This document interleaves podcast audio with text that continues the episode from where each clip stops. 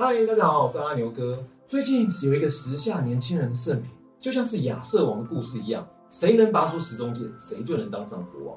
所以呢，谁能掌握这个 app 啊，谁就能够成为亚瑟王级别的超级网红哦。所以你知道我在讲什么吗？那就是抖音啦。那它到底在抖什么呢？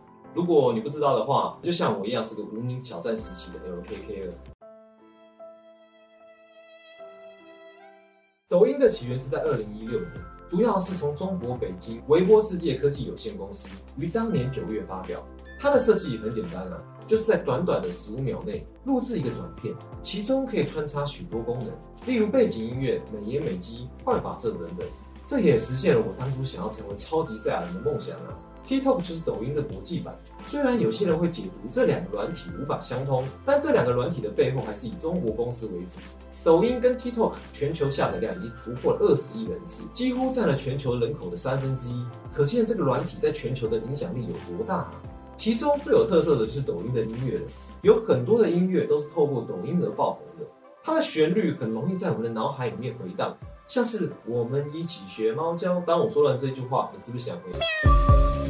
我们一起学猫叫，一起喵喵喵喵喵。抖音在美国青少年间大受欢迎，很多年轻人利用这个 app 来自拍影片，来追求自我的实现，或认识一些志同道合的新朋友。在疫情爆发期间后啊，更是成为许多人居家排解寂寞以及跟大家连接的重要媒介。那它为什么会爆红呢？主要的原因啊，可以分成两个。一是满足自身的需求，二是受到外界的影响。TikTok 中的娱乐、哭手、舞蹈等等啊，其实这些影片都还挺无脑的啊。不是，是说这些影片呢，其实都不太需要花太多力气去思考。我们在青少年这个阶段，都是富有想象力、创造力的热血实践者，所以啊，对于许多青少年来说啊，这个平台可以充分的展现自我的地方。TikTok 现象也跟从众心理有关哦，像是恶意的美国学者所罗门阿西，他在一九五六年曾经进行过一个实验，就是著名的阿西从众实验。在这个实验过程中，只有三到四分之一的实验对象没有发生过从众行为，可见从众行为是一种常见的心理现象，而从众性跟独立性是对立的。从众性强的人常常缺乏主见，容易受到别人想法而左右。因此，还常常不了解事情的因果关系，就欣然接受别人意见或者想法而付诸行动。另外啊，TikTok 现象也是素食文化跟宅经济的象征之一哦。它满足当下人们追求刺激、一时开心的娱乐精神，这也跟名人效应是密不可分的。所谓的名人效应啊，就是人们在模仿名人的心理现象。名人可以带动人群，也有引领潮流的效果。所以在 TikTok 上活跃的许多明星啊，他们的出现也帮助了 TikTok 走。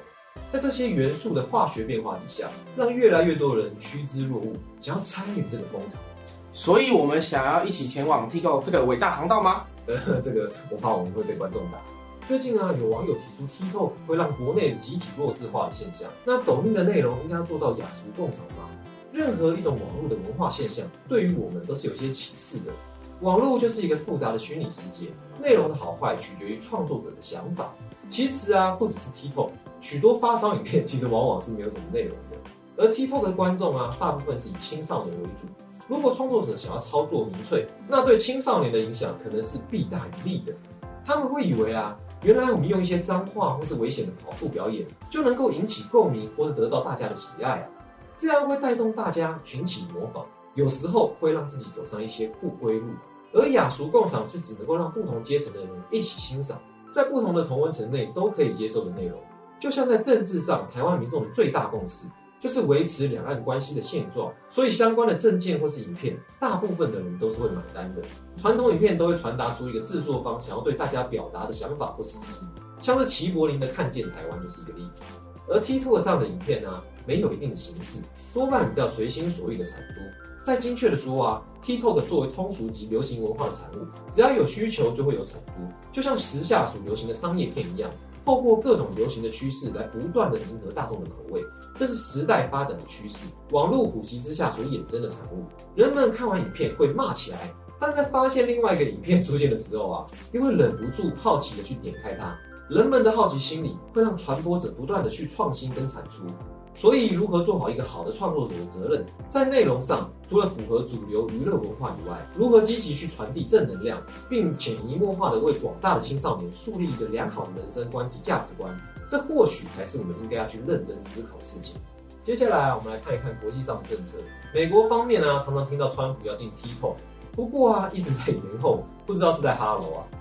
有专家指出，TikTok 会将用户的个资回传到中国去，因而引发治安的疑虑。为了应这个疑虑啊，美国国会参议院议员霍利跟史考特两位针对数位科技安全，在二零二零三月十二日提案，要求美国联邦员工在政府专用的手机内一律严禁下载 TikTok。从相关新闻报道得知，前白宫国安会官员、美国智库大西洋理事会数字研究实验室主任格雷厄姆布鲁克表示，TikTok 的冲击已经构成美国国安威胁，并且踩到美国的三大地雷。第一颗就是个资问题，中共可以透过 TikTok 掌握用户的个人资讯，而且这些资料会用到哪里呢？你可以去问问看习大大。我们怀念他们。第二颗是言论自由问题，中国政府会针对 TikTok 用户所发表的影片内容进行审查。不要怀疑啊，像是美国的一位高中生在 TikTok 拍摄美妆影片的时候，影片的内容顺势呼吁大家关注新疆的人权议题，账号立刻遭到停止，而且还是海外版的 TikTok 哦。不是中国国内版的抖音，由此可见啊，中国的维稳费用可能还针对国外的部分呢。最后一颗就是美国的总统大选，川普在新冠肺炎疫情后的第一场造势活动，很多美国民众对于川普防疫有许多不满。尤其是先前川普在电视上自豪地说：“如果我不是我的防疫政策啊，死亡的人数可能会到达两百五十万人。”这也触怒了一些人在 TikTok 上发起取票不出席的运动，来影响大家出席的意愿。实际出席川普造势活动的人数不如预期，这也是 TikTok 被川普盯上的原因。另外一个因素就是选票考量，这些 TikTok 用户大概占全美的三分之一的人口。如果以十八到四十岁的前提之下，有投票权的大概占三千万左右的人口，其实是相当多啊。美国总统投票不像是台湾，而是用选举人团的投票方式。所以，如果川普没有针对 TikTok 有配套机制，而是用行政命令强势通过禁止 TikTok 的话，那可能会影响部分的 TikTok 用户的投票意愿。如果我们把自己想象成是川普的话，我们会有哪些潜在的风险呢？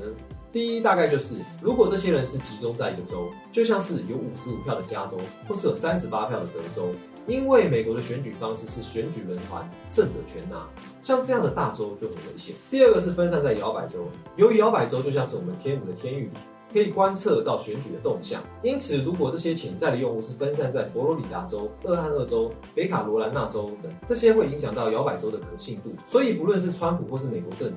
都相当重视 TikTok 所带来的政治及治安疑虑。虽然看起来啊，川普是以商人的角度在思考，但是选举的考量应该是最为重要的。所以有人猜想啊，中国有利用 TikTok 操作美国总统大选的嫌疑。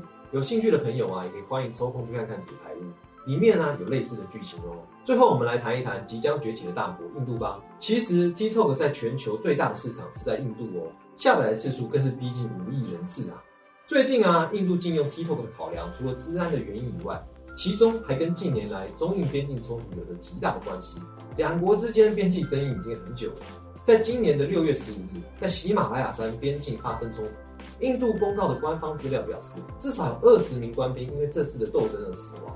中国方面则是什么资料都没有。我相信大家应该也不意外了。这带动印度国内反中声浪兴起，总理莫迪也顺势公告。国人禁止各类中国相关的软体，抖音当然难逃一劫啊。虽然印度政府在今年六月已经下架了，但是民间对于 TikTok 的用户仍然是哀嚎一片啊，正为寻找替代的 App 而烦恼不已。但不论是前面说过的美国，或是我们最后谈到的印度，他们对于 TikTok 的考量都是治安跟各自的问题。都认为抖音收集了大量的用户资讯，但是各国政府都无法杜绝中共，还有抖音的母公司字节跳动索取各国用户的资料，所以用户有涵盖各国政要或是相关公职人员的话，那对国家的安全是一大漏洞。最后根据相关报道啊，如果说昔日的阿拉伯之春是透过 FB 跟 Twitter 传播，那这次的 Black Lives Matter 则是透过 TikTok 串联的。有人在猜测，中国政府企图利用挑起种族对立来影响这次的美国大选。所以川普是相当的紧张啊。说了这么多啊，我们可以稍微推敲一下。从以上的观点来看呢，我们团队认为抖音是一个可以快速引起群众模仿效应的平台。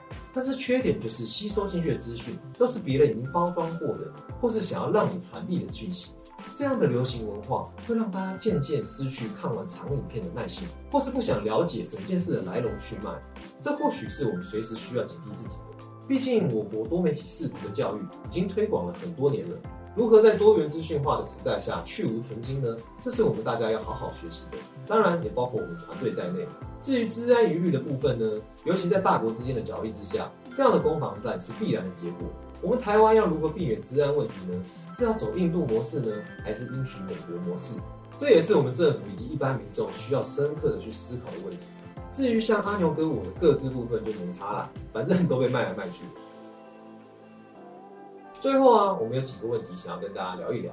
一，你是抖音世代吗？如果是的话，你为什么会喜欢这个软体呢？如果不是的话，可不可以分享一下不想下载或者使用的原因呢？二。抖音除了是时下流行的产物以外，也是现今宅经济的延伸。你觉得这样的风潮对我们的社会来说是正面的还是负面的呢？三，近年来美国跟印度针对中国许多的 App 严格审查或是禁止，尤其抖音的争议最多。